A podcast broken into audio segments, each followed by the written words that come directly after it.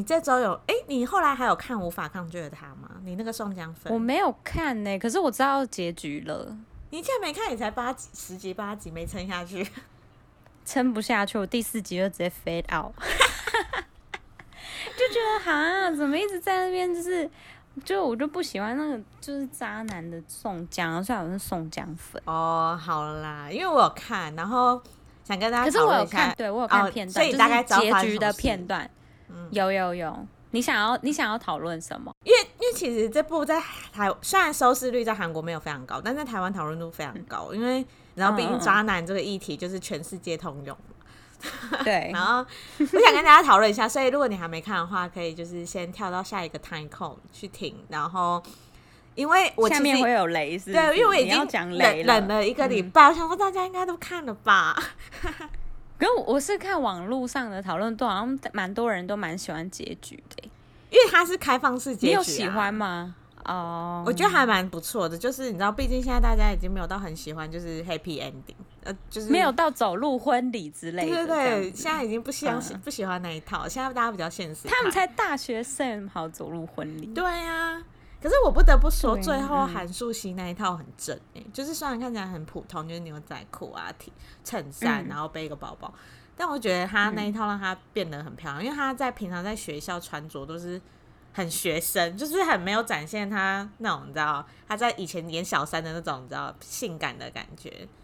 嗯，哦，你说他的身材曲线就是穿牛仔裤，对，但他最后一套是真的有变漂亮，就是我觉得就是哦，终于这个这个节目组有让他变漂亮。然后反正他最后就是开放结局嘛，哦、就是两个人虽然在一起，但是两个人感觉对于其他人都还有迷恋，就是呃，像宋江角色在演，就是对。嗯一般路人问他电话什么，他也都不会直接讲说“我有女朋友”这样。但是，呃，那那比对那比可能就是比较着重于就是那个面馆儿、嗯、面馆儿子杜赫杜赫的部分，因为他看到杜赫，他有点就是收手这样子。可是我看我看那个片段，我看到那个他看到那个杜赫，然后你说那个手抽一下，嗯、什么意思啊？他就是气哦，还是有点觉得哎。欸就是你知道，那这样子就会觉得，你知道看了这部剧，然后最后还不是在那边这样，就好像也没有什么改变的感觉啊。这就跟他们那时候说要在一起是一样，就是说会后悔，但是又说要想在一起，因为两个就是无法抗拒。哦，好气哦！哦，可是有遵循主旨啊，就是他的那个电片名版就是叫《无法抗拒的他》。但我看他们最后就是那一幕，就是走路在逛，就是在那个波道那边的幕后花絮。嗯、我觉得宋江讲话还蛮搞笑的，因为因为他们其实那一段本人吗？对对对，因为他们那一段就是在嗯嗯呃都是以后后置录音的方式，所以他们两个讲话好像是自己乱掰的这样。然后那时候就是一直就是因为他们会有很多卡嘛，就是要近拍啊或者是远拍，所以他们就要一直走一直走。然后那时候、嗯、我听到一句是那个那时候拿笔把那个手抽掉的时候，然后宋江就说重新掐了，他说拿比啊，好像真的是一个男朋友在训话，你知道，就蛮搞笑的。他们的反应是不是？那你觉得他们有起化学作用吗？我觉得没有哎、欸，因为嗯，其实专业演员刚开始就是那时候。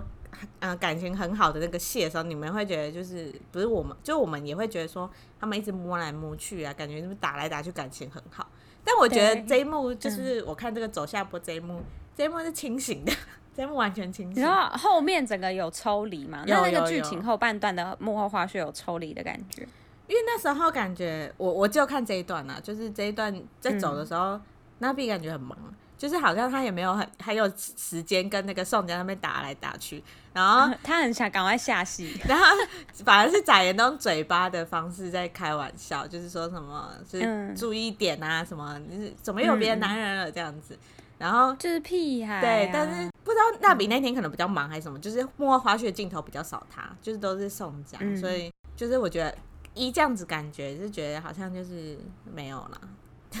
嗯，好，好，好，那希望就是，当然那个很爱宋江粉的人，就是还就是可能心中会放下一颗石头，反正就会觉得说哇，跟这么美就是你啊，你讲谁？就是你啊，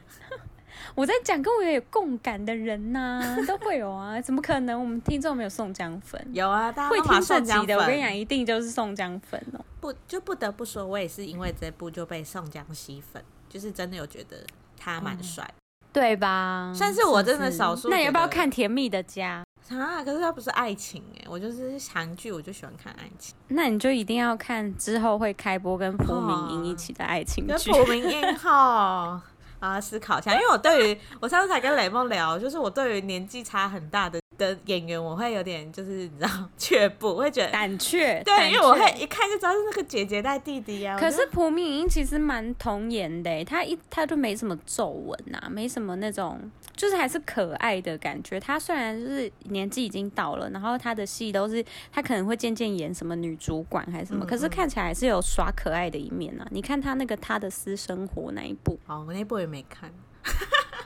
哦，被编就想说这部也没看，因为我就是其实前阵子已经很久没看韩剧，我真的是因为韩素汐看这一部，然后而喜欢上宋江。嗯、那我们这周的 Melon 榜单，我们继续帮大家介绍一下，因为其实前几周的。呃，顺序都一样，所以我们没有特别讲。然后这周有一个新歌出来，嗯、但是他是新歌，终于他是小贾 Justin Bieber 的歌，不是韩国在地的 韩国在地。但我们还是帮大家报告一下好了。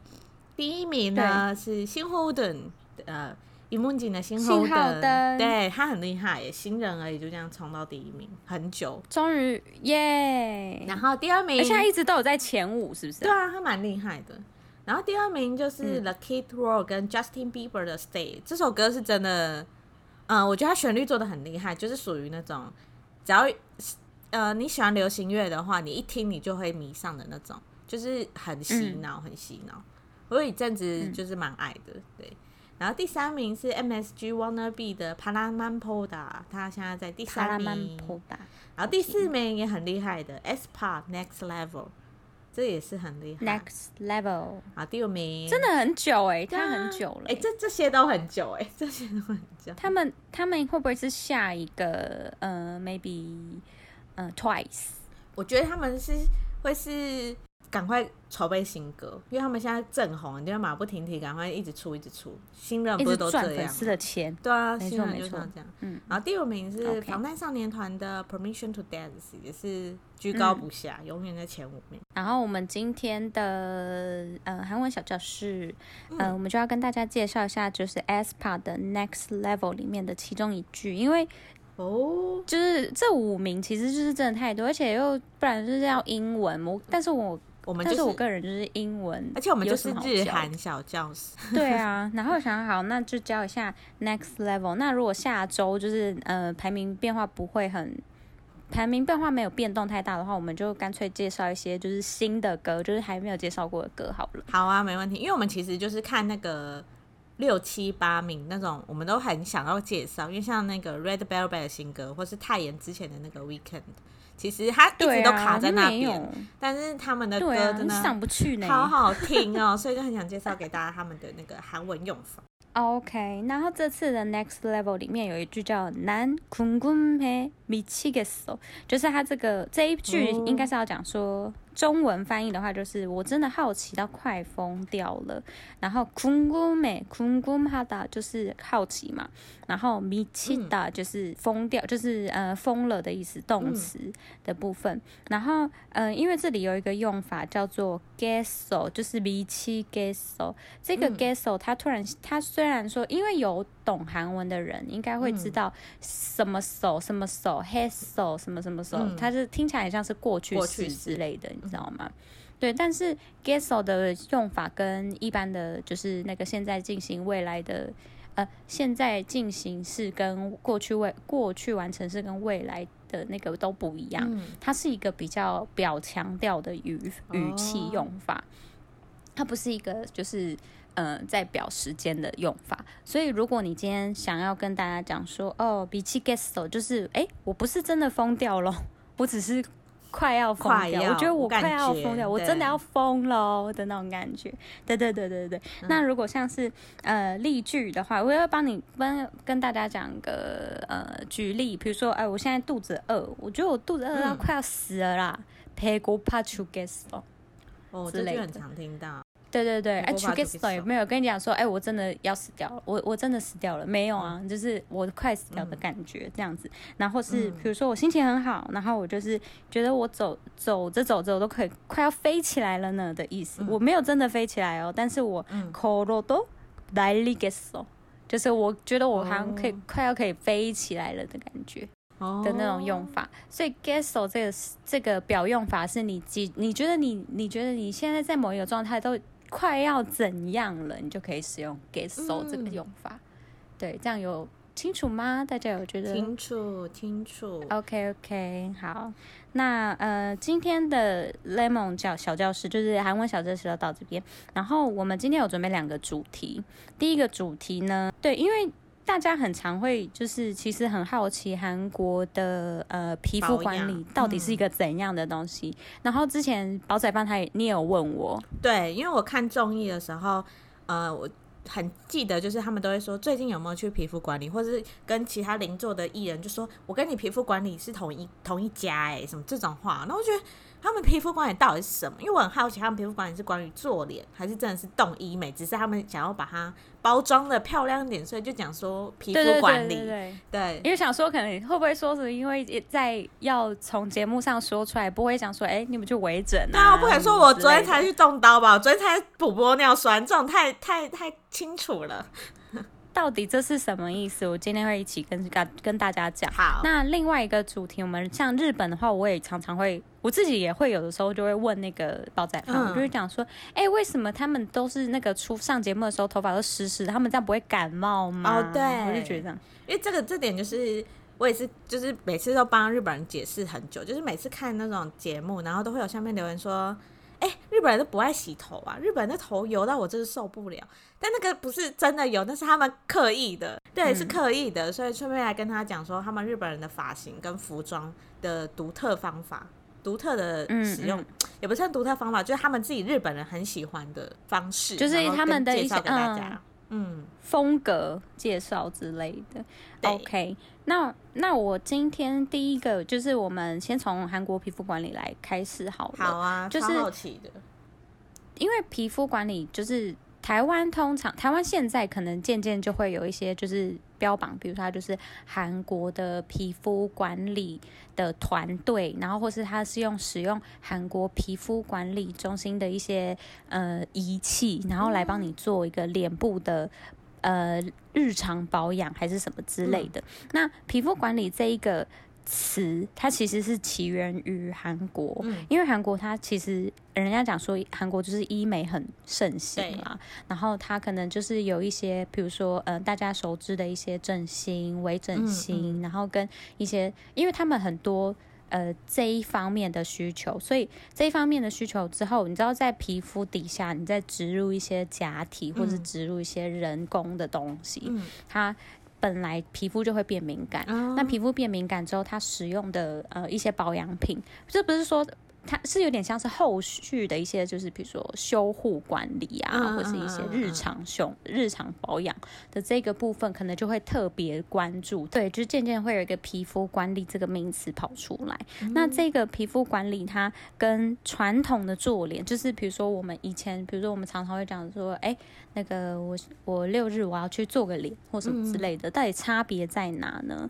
嗯好，传、呃、统美容这个东西，就是传统做脸的这个四个步骤。它就有洗卸、人工清洁。洗卸就是你一开始去的时候，他帮你先把脸上的妆先洗掉，然后帮你把呃，你可能就是有一些呃污，就怎么讲呃，比如说一些脏污，嗯，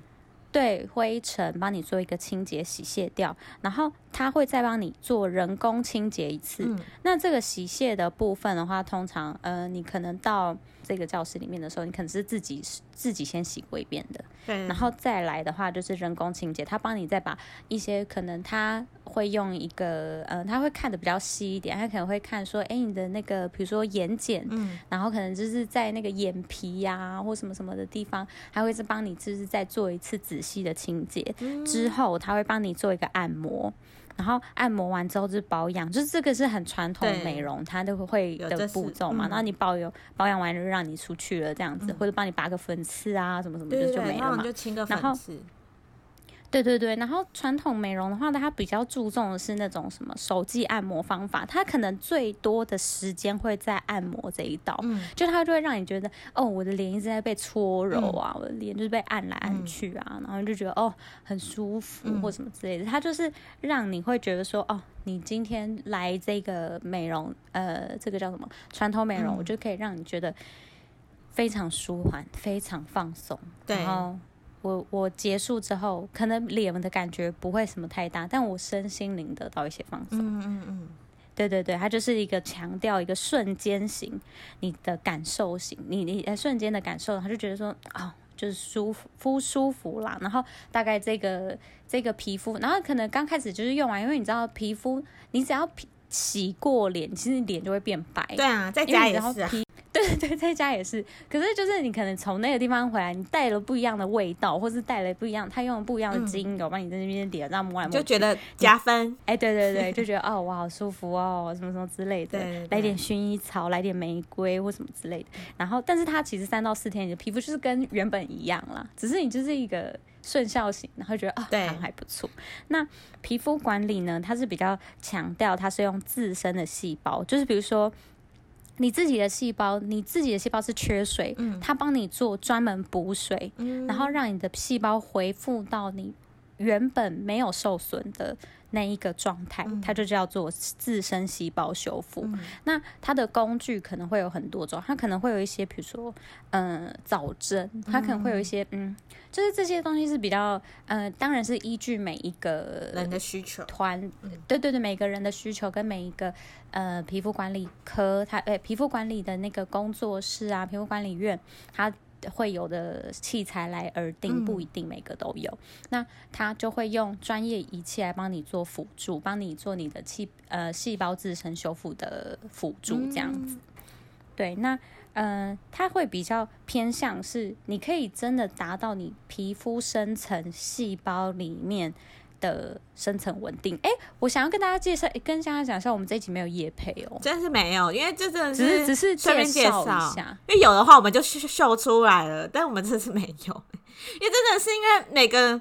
每个女生都是好奇的事情，因为我自己最近就在那边想说要不要去打镭射，就是因为有些痘疤什么，就是你知道女生每天都在想这些有的没的，好累哦。我觉得没有在夜配了哈，然后真的是没有。呃、OK，希望干爹赶快来。对啊，我们也是会用保养品的、啊，我们根本就是对。多想要那种保养品广告，而且哎、欸，老妹用的保养品。应该不算那种，你知道开架式，现在根本就没有在买开架式的嘞，真的很少，因为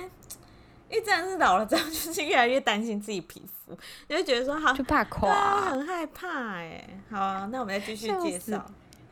好好好，那皮肤管理的话，它就比较嗯。呃我这边可以介绍，跟大家介绍五个五种管理。好啊。然后这五种管理是比较呃，你去每一间皮肤管理在韩国，它都会有、嗯、呃，在韩国的皮肤管理院，它都会有的基础课程，基对基础课程。好。讲课程会不会很像是你知道又要那边收费的那种感觉？可是因为就是就是他们一定反正就是他们搞不好也一定会有这五个步骤，对第五个项目可以给你选啊，好不好？对对对对对，OK OK，我们没有在夜北，再讲一次，真的是没有，哎，毕竟在韩国，我们又没办法帮他们。对啊。啊，在台湾的话，你们就可以这个资讯，因为台湾其实你们自己去找啦。因为台湾其实 也有，但是 就是因为台湾现在越来越多韩式美容嘛，大家可以去找找看。对，我们没有什么。有厂商请联系 我们，我们会帮你们去先去试一下。对对对，好好，你来继续讲。好，然后第一个一样是基础管理，但是对韩国人来讲，他们的基础管理就是因为韩国是一个很干燥的地方，所以他们就一定要有。水这个项目，对，所以他们对于保湿这件事情是非常重要，就是非常嗯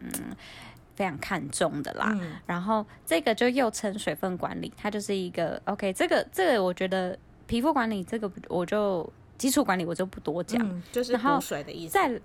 就补水的意思了，嗯、对对。然后第二个呢，它就是叫再生管理。嗯、再生管理是什么呢？再生管理就是你今天如果说已经把基础管理就是你已经补好水了之后，嗯、它才会帮你做去角质。嗯、它不会在你的脸干干的就把你再开始去角质哦，嗯、你这样你就会磨破皮诶、欸，知道吗？它就是会依你现在的皮肤状况帮你决定要做什么课程，哎，比如讲课程什么疗程。对，而且这个东西我觉得跟传统美容有点不太一样的是。传统美容一来，他就我就叫你洗脸，我就叫你开始先卸妆，我就叫你先怎样怎样。我觉得，嗯，传统美容主要是在帮你清粉刺跟痘，我们也不要说传统美容不好啦，因为其实你自己清粉刺跟痘痘也是很容易留疤，但给专业的人清也是比较好。但是，嗯，皮肤管理是属于没有在帮你清粉刺，就是帮你做深层的管理。没错，嗯、所以就是它就是帮你从你皮肤会需要的东西先开始，然后再帮你做一整个 reset 这样子。嗯嗯嗯，然后再生管理的话，我就是帮你做去角质嘛。那以辅助皮生诶，辅助皮肤再生为主，它没有就是一定说，哎，我今天帮你去角质，我就是帮你去到底。没有没有没有，我今天就是帮你你的皮肤需要多少的去角质的呃程度，再帮你做选择，适当的。那在第对对对，没错。然后再来第三个，你就是哎，去完角质之后呢，我就需要帮你做焕肤管理。什么叫焕肤管理呢？嗯、如果像你已经去完角质的时候，去完角质之后，你的皮肤可能还是会有暗沉、局部暗沉，或是局部粗糙的地方，啊、局部毛孔粗大的地方，我会再帮你做一一改善。然后这个这个一一改善，它有可能，呃，就是详细的那些就是使用的成分那些我。就不明讲了，嗯、但是就是它是针对这几个部分，就是做重点部位的部分来做处理，这、嗯、是换肤管理的一个重点。好，那再来呢是雀痘管理。嗯、那它的雀痘管理，它想要表达的是不是说已经整张大烂脸这样子过去，然后他帮你做处理？不是，他的意思是说我帮你做一些你皮肤上有可能有一些皮皮脂分泌异失常，哎，怎么讲？异常分泌异常啊，或是一些小痘痘啊，或是一些很大的粉刺啊，或是一些什么的，他、嗯、会帮你再做局部的维嗯微针型的机器来帮你消炎那个痘痘的部位，哦、就是它比如说，就你容易长痘痘的地方，T 字啊，或是什么下巴啊这种，对。下巴最容易长一些，就是你知道小粉刺，其实很难清掉的小粉刺，它可以帮你再做用雀痘管理的这一个项目去帮你做处理。那刚刚就有想要早讲到的早针啊，或什么的，那早针它也可以帮你，就是有一些皮肤比较敏感或是皮肤比较异常的地方来帮你做处理，这样子哈。然后再来下一个的话是逆龄管理。嗯，那逆龄管理的话，听起来好像是很可能年纪有到的人才需要。没有没有哦，嗯、它这一个东西又叫做提升管理。嗯、然后因为每一个人的皮肤，你知道是生下来有。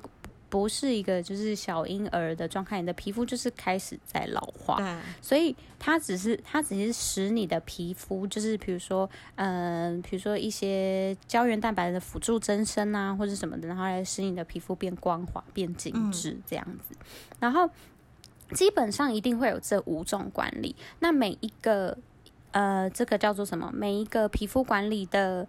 呃，皮肤管理院他们一定会有在更多，比如说又又会有其他的，他可能在针对呃不止逆龄，嗯，他可能不止针对皮肤光滑紧致，他可能会再帮你，就是比如说什么拉提呀、啊，然后会帮你的皮肤就是整个就是呃变得超光滑、超。呃，磨皮的效果或什么之类的，它可能还会有别种对对呃专门管管理的东西。然后那些东西的话，你们就是呃自己可以就是稍微再查一下，因为但是毕竟要赚女生的钱，就是要取一些更华丽的名字。嗯、对对对对对，但是就是你在韩国的话，皮肤管理科到底他们在做什么，在给人家什么，大概就是会这几几些这样、嗯，所以不是真的去动刀，他会讲皮肤管理那种，他们可能就比较隐晦，不会讲。说去皮肤管理，就是这个才是真的皮肤管理。对，他们那个皮肤管理是真的是在管理你的皮肤啦，没有就是没有就是打打玻尿酸啊，整整鼻子。对对对，美白美白针啊什么没有没有没有没有这些就是都没有，而且这些东西已经变成他们就是韩国人现在医美的术后保养，就是就是已经是一个。例行的日常也可以当成日日常保养，一个礼拜一次啊之类的，就很像那个台湾也会啊，女生就是一个月去管理一次，有些人是去对，有些人是做脸，有些人是去打那个镭射，嗯、就都有。对对对，嗯、没错。然后这些东西是不是侵入性为主的？OK，好，没问题。大概皮肤管理就是介绍到这边。好，那我们接下来介绍日本的部分。像呃，对，刚刚讲到的，就是最多人就是去日本啊玩啊，或是看综艺节目、看日剧，都会觉得他们头发为什么都这么油？但其实那个是，嗯，就是故意的，因为其实呃，这个在台湾也帮他们俗称叫湿发。然后，因为毕竟台湾很喜欢日本的文化嘛，嗯、所以其实你现在在台湾路上有一些比较喜欢日本风格的女生，她们也会用这个发型，就是也不是说人家头油哦，就是他们是刻意用，嗯、因为真的是要特别去用。像我之前有查，就是。用婴儿油啊，或是那种比较油的发蜡去做这个造型。嗯、那为什么日本人呢会有这个湿法的文化？其实原因跟韩国一样，就是因为他们都很干燥，所以他们对如果就是头发啊，冬天会很容易静电，所以他们就是为了要让头发不要这样蓬起来静电，所以他们就选择用湿发这个方式。那湿法要怎么用呢？因为嗯、呃，其实我有时候也会用，但是我觉得。其实你知道，毕竟我们想要学日本女生，但我们的天气就是不允许，所以其实没办法用，就很湿啊。我们就而且我们很热，所以你用那个太油的话，其实头发会很呃，就是你知道，头皮已经在那边热了，然后你又又很油，就是整个头发会觉得很，有一点像在在油锅，就是有一点油锅上煎蛋的感觉，就有点太油了，真的是太突。Too much，但是我觉得大家要适当。那冬天可以用吗？冬天可以，但是我觉得大家可以适当，就是像比如说，你看那种日本 YouTube，因为我那时候开始看日本 YouTube 介绍，他们可能倒一罐油，就是你知道没在客气。但台湾你就适当就好，一两滴，你大概做个造型，出去外面就会自然油了，嗯、所以不需要这么夸张。那他哎、欸，我好奇，嗯、我好奇那个头发都是抹在哪里啊？好，我们来看他们的就是使用方式，其实。嗯，以日本人，因为日本人都是早上跟韩国一样嘛，早上做造型的时候会洗头，所以他们都是在半湿的状况下抹发油，嗯、或是呃，因为其实这个造型已经在日本已经很盛行，所以日本会直接突出很多产品，就是关于湿发用，不管是乳状还是油状还是膏状，都是有达到一样的效果。嗯、那呃，在台湾也可以，就是直接在网络上买到，因为其实蛮多人在代购这个，或者是我其实刚开始最最早就是用婴儿油，然后我后来还有用，就是也是日本很很知名的发油也用，但是我觉得其实效果差不多啦，就是因为其实他们就是用一样都是油的成分，然后它就是抹在嗯、呃，它主要就是要让你的头发看起来塌，然后造型，所以。就是头皮啊，我要抹在发根的地方，是不是？可以抹在发根，但是头呃，如果你头发是比较多，像我一样的话，你就可以先抹在头皮，因为头呃就是头的上方，这样让它压下去，让它比较贴一点。因为其实这发型的重点就是要贴。就是要很看起来就是很贴，然后那这样子我就抹到头皮，我头皮不会觉得闷闷的吗？哦，不用抹到头皮，你只是要让你的发呃上面的头发压下来，不要这样子，因为你知道头发蓬蓬的，就是会翘起来。对，然后、嗯嗯嗯、呃发尾就是像呃日本女生也很喜欢外翘的方式，所以你可以就是像呃如果你头发是刚好到肩膀那边的话，你可以夹一些电棒啊，让它外翘的时候，你再用那个呃发油去把它弄，或者是。也有也有女生是喜欢直的，然后贴的，那你就直接很简单，就直接狂把它按下去就好了，因为你只要直直的头发就是按好就就好。那你会用梳子去梳吗？我不会，就是用手涂。我是用手涂，哦、对。然后呃，其实嗯、呃，我们在台湾看到的比较多日系的网红或什么，他们都是短发，嗯、然后去做这个造型。嗯、但其实呃，日本女生长发也有长发做造型，他们可能长发也可以用湿发吗？也可以，就是他们其实没有没有像短发这么夸张，就是这么的贴，因为毕竟长发你要叫他这样子不太可能，就是比较。感觉负担重一点，然后他们其实也是主要长发的话，就是上面头的地方往下按，然后跟刘海，刘海他们会特别拉出来弄，就是可能弄卷啊或什么，就是也是维持一根一根一根的感觉。但是他们反而下面的发尾就比较不常用，就是可能大概抹一下，但是不会让他感觉到整个都是油油的，他们不会，下面可能我有发现做造型这样。嗯，对对对，我有发现他们的就是刘海就算是。呃，一根一根，但是他们的发那个刘海的发根好像还是有翘起来，对对对，就是还是有那种就是没有很没有塌到底的，对，就是这个湿发其实是全塌跟蓬松的中间点，就是其实大家弄久就大概知道会抓到这个点，就是看一下哈日本女生她们怎么弄。但我有看过，就是去日本玩，我有看过那种有日本女生是真的把头发弄很油，就是那个店员。她是真的把她她是那种到耳下的短发，嗯、然后她是真的把自己头发完完全贴的，然后因为她的脸又很脸又很小，所以我那时候看到的时候，我是觉得很正，就是觉得好漂亮，就觉得很有造型，嗯、就她有点像是那种这样用起来很像要去参加金曲奖，她就很像梳油头的感觉，但是因为她有刘海，对啊对啊，但是她不是完全往后梳嘛，嗯、因为她有刘海，所以就是配上她的衣服又觉得很可爱，这样。啊，嗯、哦，原来是这样，OK。所以呃，好奇的人也可以开始尝试看看，但是真的是建议大家不要用太油，不然真的是会疯掉。嗯，就不然就挑个冬天再来用太就用起来，对对对，开始练习。对，那不然夏天真的是弄那么油，真的好像有一点对啊，可怕，真的是，而且台湾太热了。嗯、那我们来介绍一下日系穿着好了，因为其实 OK，台湾你知道，我不知道是我头温成太后还是怎样，就是台湾越来越多女生喜欢日系的穿搭。其实最有名的就是大家如果在路上仔细观察一下，就是有一群人就是很喜欢长版的上衣，长版不是说到就是盖住。呃，你的屁股而已哦，是可能到到膝盖或是膝盖以下的那种长裙或长洋或长衬衫，配上裤子，嗯、不管是窄裤、宽裤，或是 even 就是裙子，这种风格都是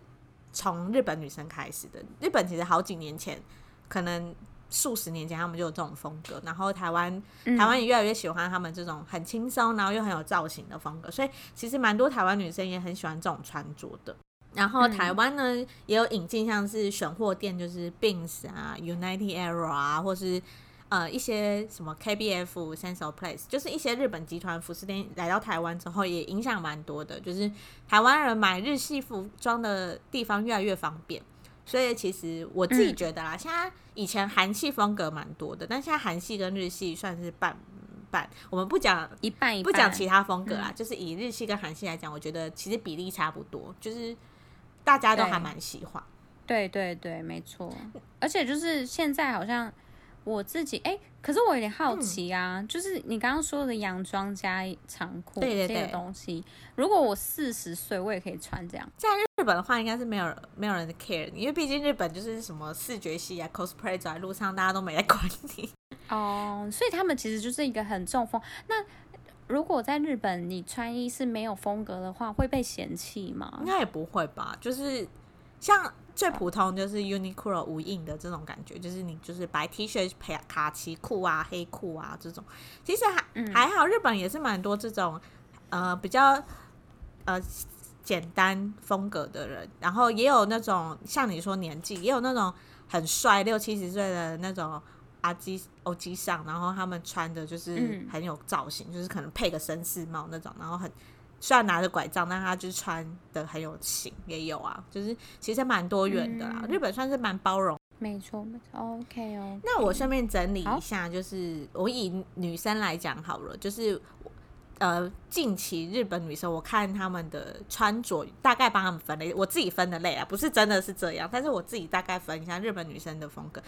就是其实像刚刚我们讲的无印良品跟 Uniqlo 嘛，就是还蛮多人是这种风格。嗯、然后我想讲的是，就是我等下会介绍风格，但是不一定这个人这个风格只会出现在一个人身上。他可能今天是穿无印风，嗯、但他明天就穿呃 OL 风嘛，因为每个人的风格会随着时间不一样。但是基本上、哦、就是我不一定要都挑同一个风格去穿，我其实是可以一次拥有好多种风格。对对，然后嗯、呃，我只是看基本上路上会出现的穿搭大概有这么这几种，我大概整理了六种。第一个呢，就是比较简易风格，无印良品 Uniqlo 可能就是一个横条 T 的上衣啊，然后配个卡其裤啊，或是一个长裙，就比较简单的风格。然后接下来呢，就是上班族 OL，就是如果大家去日本有遇到上班族的上班的时间，除了西装那种正装之外，他们还女生蛮喜欢穿这种蕾丝雪纺的单品，然后配上就是有点是中长裙，然后或是衬衫这种，嗯、其实蛮像你们在日本的职场剧会看到的女生，其实就是日本人女生会上班穿的衣服。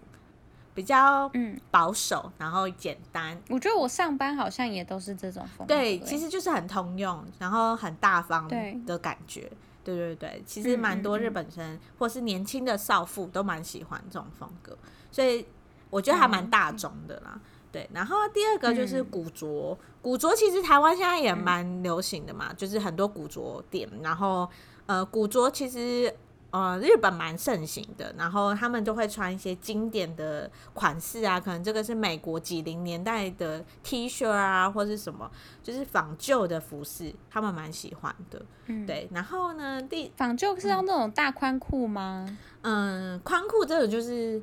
也不算是，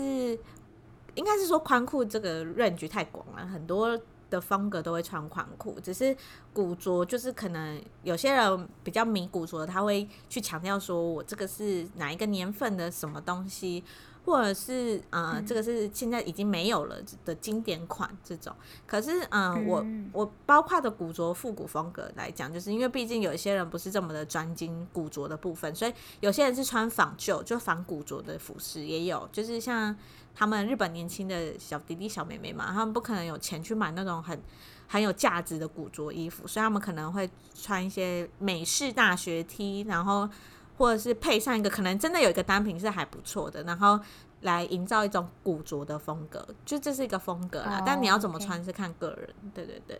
嗯。然后第三个是潮流嘛，潮流就是台湾也去日本一定会买的嘛，因为。呃，像 Supreme 嘛，就是美国的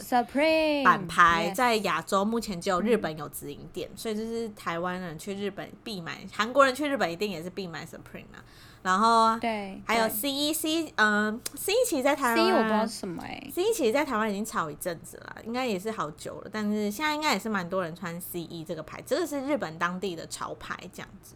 然后，嗯，呃，当然有一种风格，就是不管男生女生在日本都是有一种喜欢潮流的，就是这一派。然后可能就是穿一些板牌啊、嗯、潮流品牌啊，然后喜欢玩滑板啊，玩一些就是特殊的那种竞技这种的都有。嗯嗯啊，第五点就是设计师选货店品牌。那这个其实之前雷梦有差在哪里？对，雷梦就问我，嗯、就是其实啊、呃，老实说，设计师的东西啊，我自己有时候看，我也会觉得哦，这版型超像 Uniqlo 就会出的或什么的，但是可能它差别就是在选那个质感嘛，它的那个选料就是可能会比较好一点。那我自己是觉得，如果设计师选或穿这个风格的人呢、啊，因为你通常就是对流行比较敏感一点，所以你可能光戒指他就会戴好几个，或者是他虽然这个 T 恤或是这个长长版上衣的衣服看起来很一般，但是他可能又会搭一些什么腰链啊，搭一些有的没的，就是让他看起来与众不同。所以我觉得应该是可以看他整个人散发的感觉，对。然后或者是有些人也会刻意买一些比较。呃，设计感的东西啦，就是这种风格。然后其实这个就是我自己常看，就是因为主要你就是在那边上班，你就会买这些东西嘛。所以就是通常是选货店的店员，就是还蛮常会有这种风格。就是你可以追踪一些店的话，如果你喜欢这个风格的话，可是。老实说，我觉得这个一般人没办法下手啊，因为日本设计师的东西都蛮贵的，包含贵死了，包含日本人其实都很少去买，真的会去买的人真的是不是超级有钱，不然就是倾家荡产的去买，因为很多日本人会，嗯，你知道蛮多其实年轻人都是月光族的，所以其实，嗯，对，因为我没有问过，我跟我男朋友就是认识的日本朋友，他们都说他们不，他们从来不会去买那种东西，就是对他们来说，这真的是很高消费。所以这五款之呃，就是这五款之内，里面最花钱的应该就是这个第五个这个。对对对，这种设计师选货品牌，而且蛮多我自己追踪的 IG 来讲，蛮多呃，除了是选货店店员喜欢穿这种之外，嗯、呃，发型师发型师也超级喜欢，嗯、他们发型师。对于穿搭非常敢花钱，所以我就觉得他发型师赚很多。发型师都赚很多啊！我知道他们刚开始当学徒的时候很很少啦，因为我之前有看一个实境秀，就是《双层公寓》，有一个是发型师，他那时候是学徒的时候，他有说他一个月好像只赚三万三万韩币，哎，日币，就是很少很少钱。但是那么少、哦，但是就是学成之后，你可能变大咖之后，你就是可能就会越来越有收入这样子，几十倍之类的。对啊，所以就是还是有一定的消费族群啊，一定。那我最后一个来介绍就是辣妹风。嗯、其实台湾人对日本辣妹风的定义，一零九辣妹，对，就是一零九辣妹。然后可是他们现在的辣妹没有像以前那样那么夸张，用什么奇异笔画眼线、全脸涂黑这种，没有这么夸张啦。但嘴唇是白的，对，但是他们现在就是呃，主要就是像那种指甲比较留会比较长，然后可能像从。嗯高中生就是要走辣妹这条路的人，可能他的皮鞋就不是平底的喽，他就是穿很厚的那种皮鞋，厚底厚底皮鞋，哦、就是要然后短裙，然后可能通常头发都会是蓝浅色系，然后眼妆重一点，但重一点可能就是戴假睫毛那种程度啊，没有到就是很夸张那种，然后让你是不是会绑那个冲天炮头啊？冲天炮头是什么？就是会把头发绑很高，然后有一点不知道是玉米须还是怎样，然后就是剪层次非常高，然后然后那个是比较年代感的，那是黑社会那个年代的时候 可能会黑社会 妹妹那年代的辣妹可能是这样，但现在的没有，现在的他们还是有也是会施法哦，就是头发会比较贴，但是他们就是会让你感觉他比较成熟，通常是会让你觉得他比同年龄成熟，然后穿衣风格会选择。比较有曲线，就是可能看得出来身材很好的感觉，然后紧绷紧绷。对，然后因为我看一些日本的重恋爱重衣，其实蛮多日本男生喜欢辣妹的哦，他们就是会讲说我们的理想型就是辣妹风的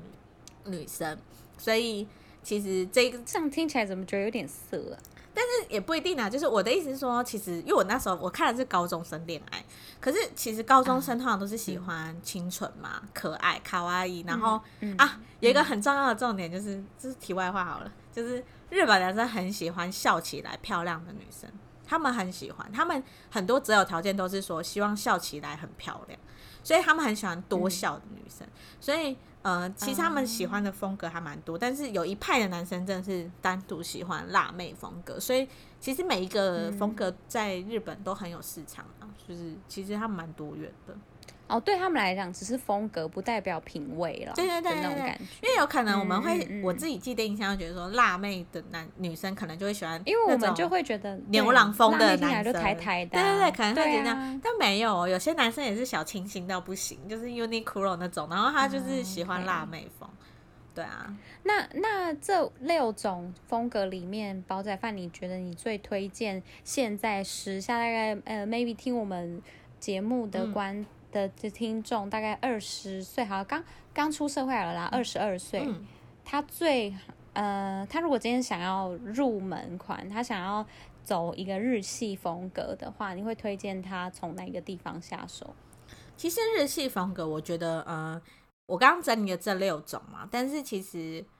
依我在看台湾的风格，没有这么的完全走完全，我像讲这样这六种，他大家通常都是走呃穿搭的风格，就是可能我这个衣服可能其实是韩货，嗯、我这个衣服其实在台湾就买得到，但是你整体搭出来的风格，你可以利用像我刚刚讲的长长版跟宽裤，或者是一些配饰，像日本前阵子很流行腰链啊，或是呃一些。嗯。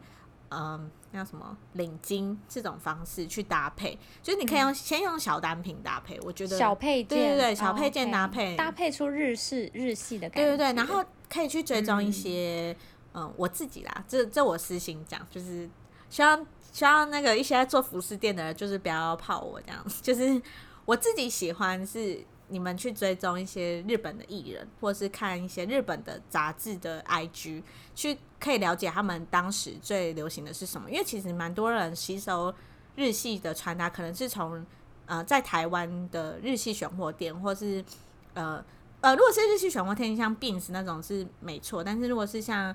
呃。纯粹自己在代购的，所以他一定是卖他自己代购的商品去搭配给你看嘛。所以那这样子就变成说，我觉得大家好像很常都会走同一个方式在搭，因为大家都是看教科书嘛。但是如果你去多看一点像日系的杂志，呃，有一些更多刺激的话，你搭出来的方式会更不一样。然后我觉得大家可以先不用，就是一定要去买什么，我一定要买那种日日本制的东西，或是日本服饰店的东西。我觉得其实。很多像淘宝啊，或者是什么，就是他们的一些服装就可以买到了吗？嗯，就是呃，不是说买到一样的东西，当然材质跟版型一定是会有点不一样。但是如果你是初学者，你是学生，嗯、你没办法花那么，对你没办法花那么多钱，你也想要买一个长版的洋装，那你可以在淘宝嘛找看看，说有没有也是一样白色长衬衫啊，然后也是花裙啊，这样子去做搭配，嗯、我觉得还蛮不一样。就是如果你想要玩穿搭这一块，我觉得。敢尝试蛮重要的啦。嗯、对对对。像我自己，我也不知道从何买起啊。嗯、就是我可能，我可能自己自己想尝试某一些风格，但是我会不知道我要从我我现在的衣柜里面，然后我可以搭配什么东西或什么的，哦、我可能就会不知道该从哪里开始买或什么之类的。对对对，而且我还蛮推荐大家可以，嗯、也可以搜寻一些 hashtag，就是。因为现在 hashtag 不是都可以追踪嘛？如果你真的翻到一个你蛮喜欢的风格，嗯、你可以去看那个日本的人他怎么 hashtag，然后你就 take 他的那个其中一个风格之后，你可以就是那天如果你特别想要穿搭，就开始翻那个 hashtag，然后就可以看到很多风格，嗯、然后大概就是你知道一开始都是以模仿开始，你就模仿它，然后越来越穿出自己的感觉。OK，好，那我们今天介绍的这两个主题，就是希望大家听完之后，对日本跟韩国都会有初步，就是有一些不太清楚，就是不太知道的名词解释，或是不太会呃涉略到的一些小知识，你在网络上可能查不到的，嗯、你在这一集都可以听得到。没错啊。好，那我们今天就介绍到这边。我是雷蒙，我是煲仔饭，谢谢你们哦，拜拜。拜拜。谢谢你们收听，如果喜欢我们的话，请在下方留言，或是帮我们评五星哦。